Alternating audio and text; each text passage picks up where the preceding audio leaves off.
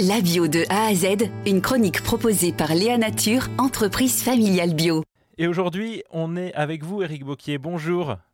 Bonjour à vous. Vous êtes le directeur général de Vitamon, installé à Montflanquin, dans le Lot-et-Garonne. Depuis sa création en 1985, bientôt 40 ans, comment ça a commencé cette histoire de Vitamon? Euh, ben, Vitamon, ça a commencé effectivement en 1985 avec son fondateur Alain Brugalière, euh, fils d'agriculteur euh, du Lot-et-Garonne, pas très loin de Montflanquin d'ailleurs, euh, qui a eu l'idée d'utiliser les ressources végétales, notamment les fruits et les pommes, le raisin aussi, pour, se dire ben, je vais faire du jus sur place avec les fruits qui existent.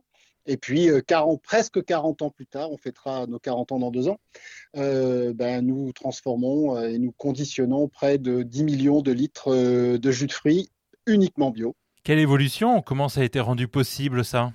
Ah, ben, je, crois que euh, Alain Brugalière a eu une excellente idée d'abord, euh, d'abord de faire euh, du jus de fruits avec des ressources, des ressources locales.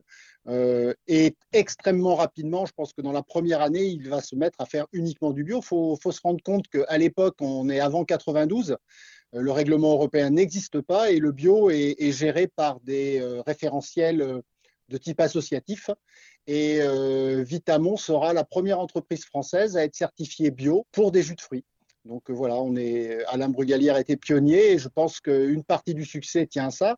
L'autre partie du succès tient au fait que immédiatement, et évidemment, c'est peut-être plus facile lorsqu'on a des bons fruits et des bons légumes euh, de faire des produits gustativement remarquables, mais il n'a jamais séparé la question de l'éthique bio du respect de la norme bio. Euh, il l'a jamais séparé d'une attractivité gustative des produits.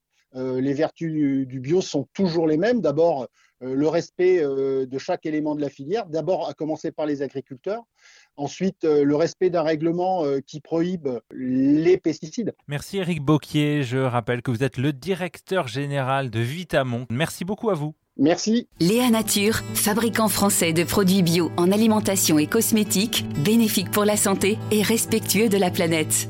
Léanature.com